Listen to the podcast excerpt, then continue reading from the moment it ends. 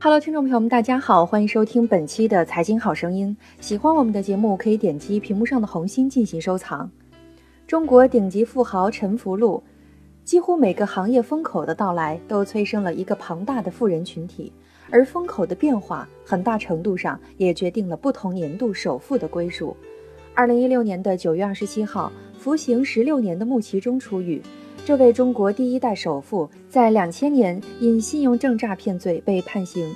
在穆其中十余年的铁窗岁月中，中国商界风云涌动，富人阶层起起落落，常青树逐年减少，一夜暴富、大起大落的财富故事从未停止。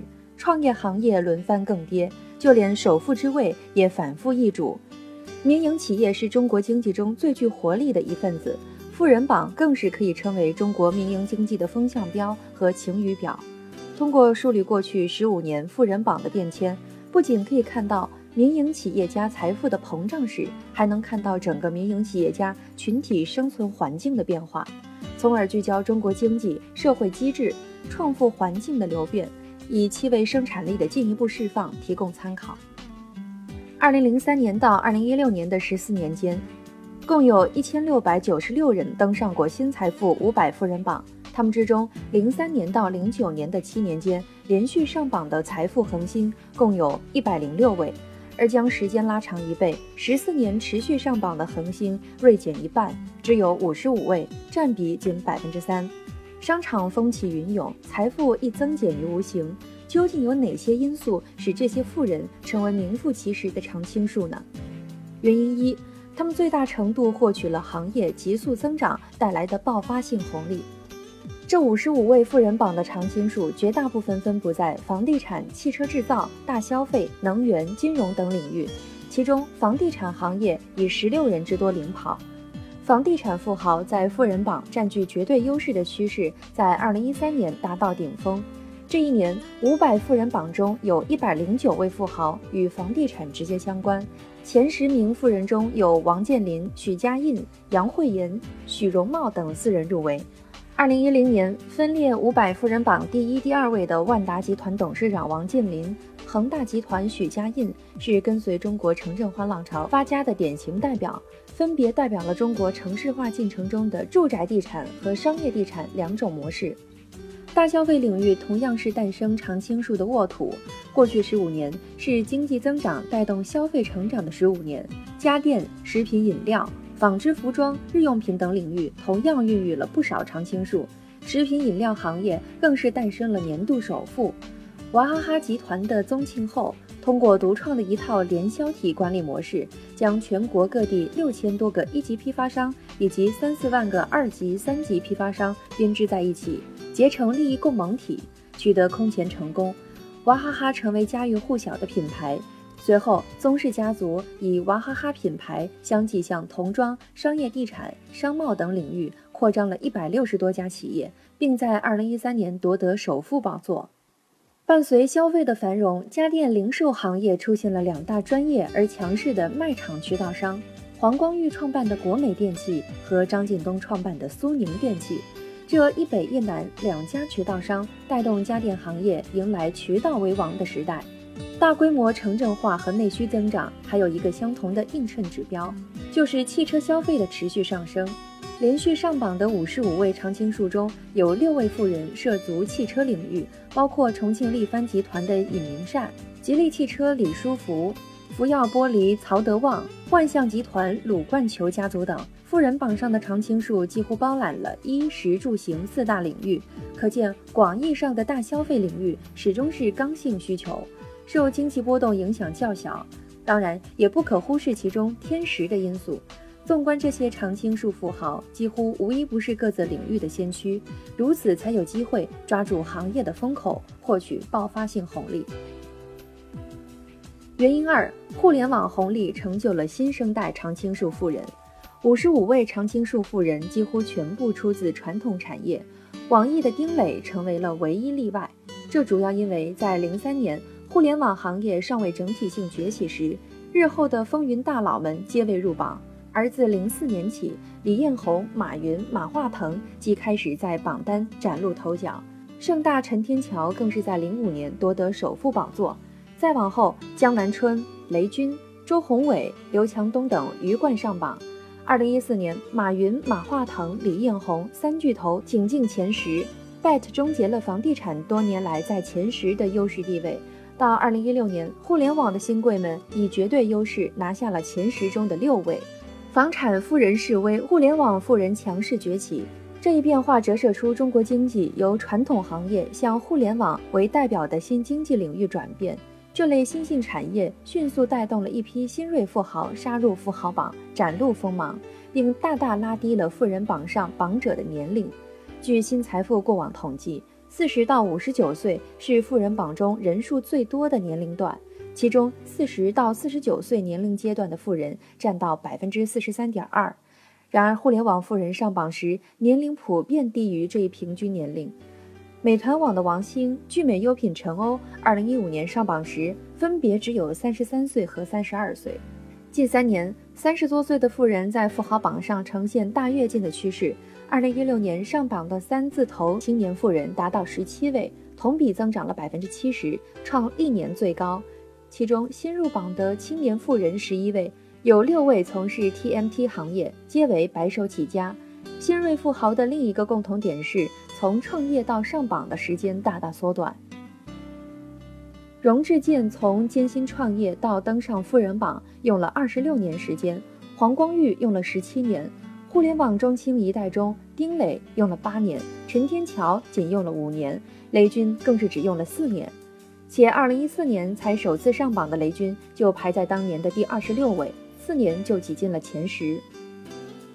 互联网的特质让年轻的创业者置身于一个全新的竞争领域，隔绝了国资力量，不需要争夺自然资源，不需要经营政府关系或寻求权力寻租。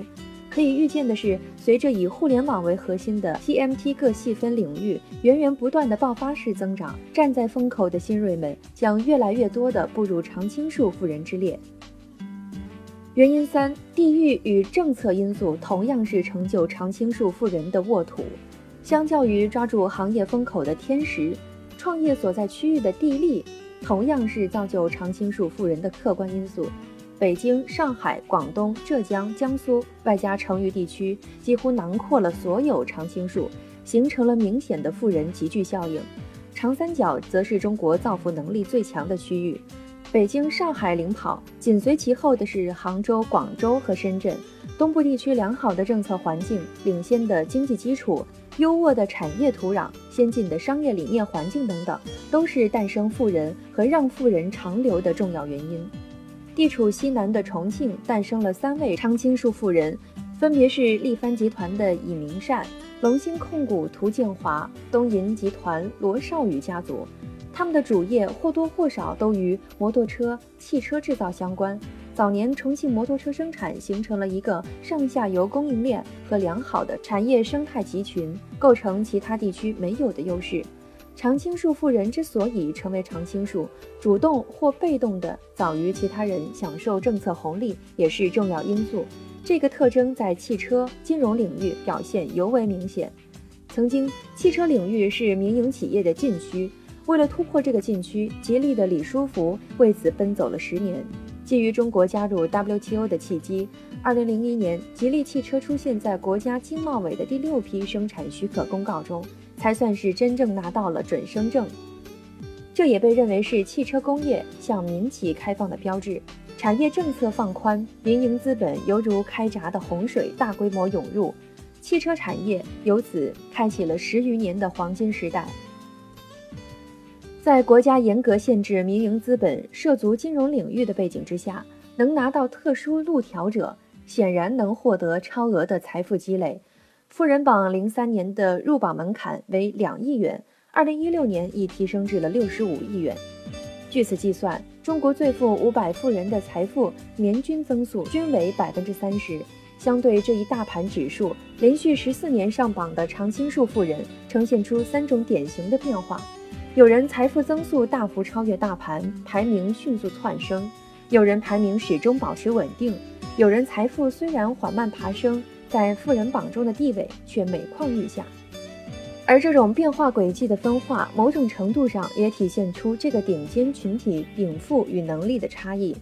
，Bet 教主成为当仁不让的财富逆袭代表。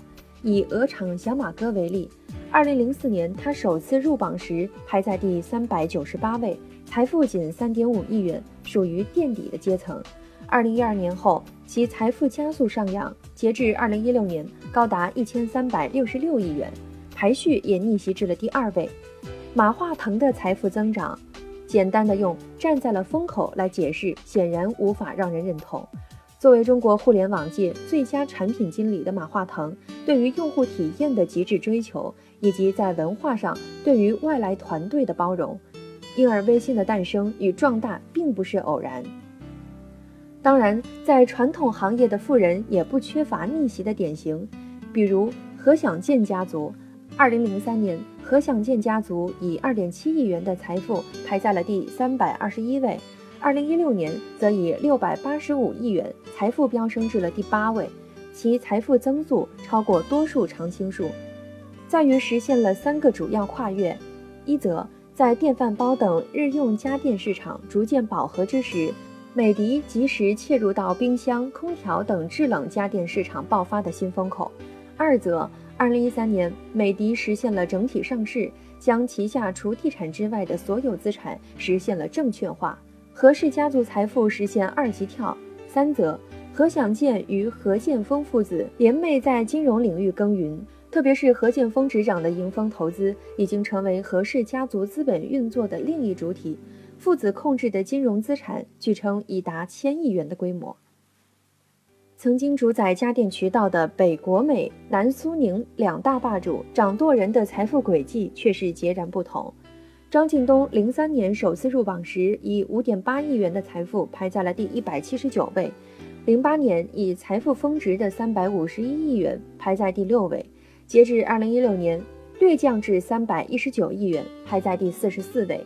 而国美的黄光裕，二零零三年首次入榜时即以四十六点八亿元。排在第三，同样在零八年以四百亿元的峰值财富继续保持在第三位，截至二零一六年，其财富下滑至了一百五十亿元，名字也下滑至了第一百四十七位。从二者的财富及富人榜位次变化轨迹来看，张近东依然属于快速跃进的典型代表，而黄光裕则属于滑落的典型代表。究竟是什么原因导致这种反差呢？同为线下零售的国美与苏宁，接受到来自京东、阿里为代表的电商的强势冲击，但在应对举措上，苏宁显然拥抱电商更为积极。其连续多年不遗余力培育自有电商平台苏宁易购，推行线上线下价格一体化，并且通过收购红孩子、PPTV 等互联网平台为自身导流。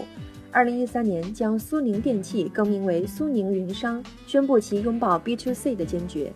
而反观国美，虽然有黄光裕入狱的不利因素，国美一度也在积极进军 B to C 领域，一方面收购了酷巴网，另一方面启动了自有电商平台国美在线。但久未见起色之后，国美选择了从电商撤退，收购而来的酷巴网也关闭了之。虽然苏宁的线上线下融合之路依然艰难，但是张近东并未打算放弃。同时，张近东引进阿里巴巴作为战略性股东，虽然并未见对苏宁的电商转型具有实质的促进作用，但至少对苏宁的股价稳定作用还是功勋卓著的。现在六百亿元收入规模的国美，市值仅有两百亿元。按当前的位次滑落速度，曾经有着首富光环的黄光裕。日后跌出富人榜榜单也并非完全不可能。排名保持稳定者的典型有鲁冠球。二零零三年，鲁冠球以五十二点四亿元的财富排在第二位。二零一六年，其财富已膨胀至四百五十亿元，而排名仅稍跌至二十一位。鲁冠球的排名虽说有所波动，但从未跌出过前五十。类似的还有卢志强、刘永好、许荣茂等人，几乎始终在前五十之内，小幅变动。这背后有哪些共同的因素作用呢？来看看被外界称为“民企不倒翁”的鲁冠球。一九六九年开始步入商界的鲁冠球，从上世纪八十年代起就已经是风云人物，至今创业四十多年屹立不倒。而年与他拥有同样知名度的诸多企业家。早已消失在了商业大潮中。在中国宏观政策一轮又一轮的洗礼中，鲁冠球练就了超强的政治敏感度。他总结出来的经验就是：必须与政府走得近，但要避免与特定的官员走得近。与此同时，他们无一不是通过产业的多元化投资来对冲单一行业的波动风险。比如，鲁冠球控制的万象系，从小小的汽车配件。万象节开始发展成了横跨汽车、能源、房地产、金融、农业等产业的多元化集团。作为金字塔顶尖的富人们，个人能力断不至于有天壤之别。他们之间的分化往往在于一念之间的选择，或者不同的风险偏好。长期以来，富人榜也被人们戏称为“杀猪榜”，这是因为常青树只是少数，大多数时候，富人榜上充斥着大起大落。各领风骚三五年的风云故事，从光鲜到陨落，他们分别有着怎样的原因？其中又有怎样的规律？从光鲜到陨落的原因一：失陷政商关系。政商关系是问题富豪消失的黑洞。这个名单可以列出长长的一串：周正义、刘汉、徐明、丁书苗、吴斌。无论是民营企业家主动腐蚀官员，还是官员主动向民营企业伸手。这种利益捆绑终究不是终极出路，企业家能力和企业组织形式才是决定企业发展的核心要素。曾经的湖北省首富蓝世立一手创办的东兴航空因资金链问题折翼，他感慨：民营企业要讲政治，但是不能突破底线，离某些官员要远一点，宁愿少赚点钱，少打交道。其实你不找他，他也不会找你。原因二。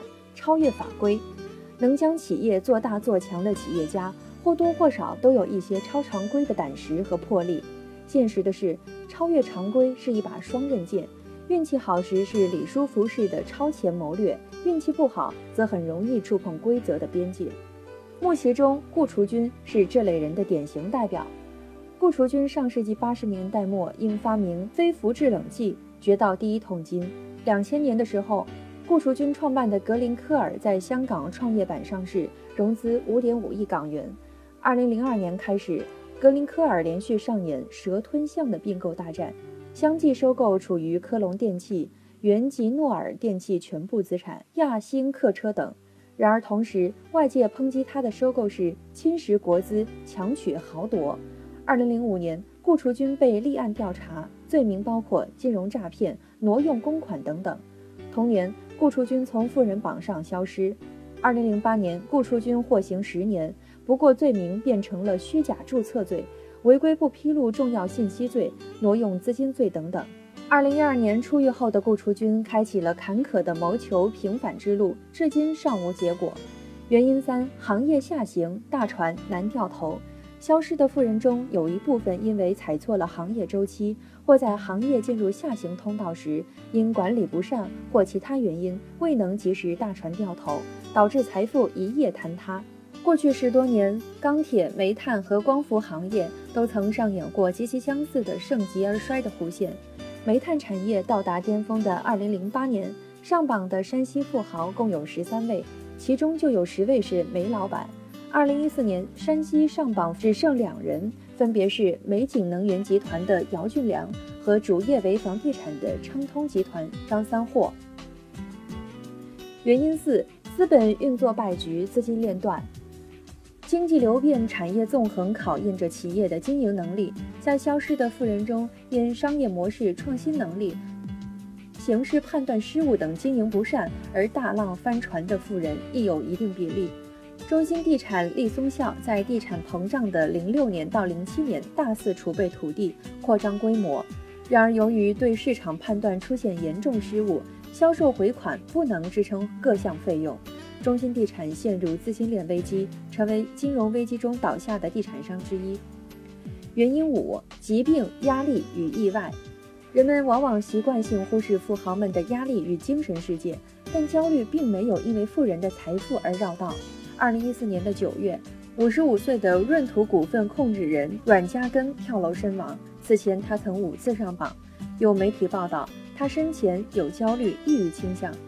二零零五年的一月四号，陕西金花集团副总裁徐凯在西安一家酒店上吊自杀，时年五十六岁。彼时，金花集团发展平稳，资金雄厚。据报道，徐的自杀更多的是个人生活及健康问题所带来的压力。综上分析，富人的分化某种程度上折射出这个群体不同个人禀赋与能力的差异。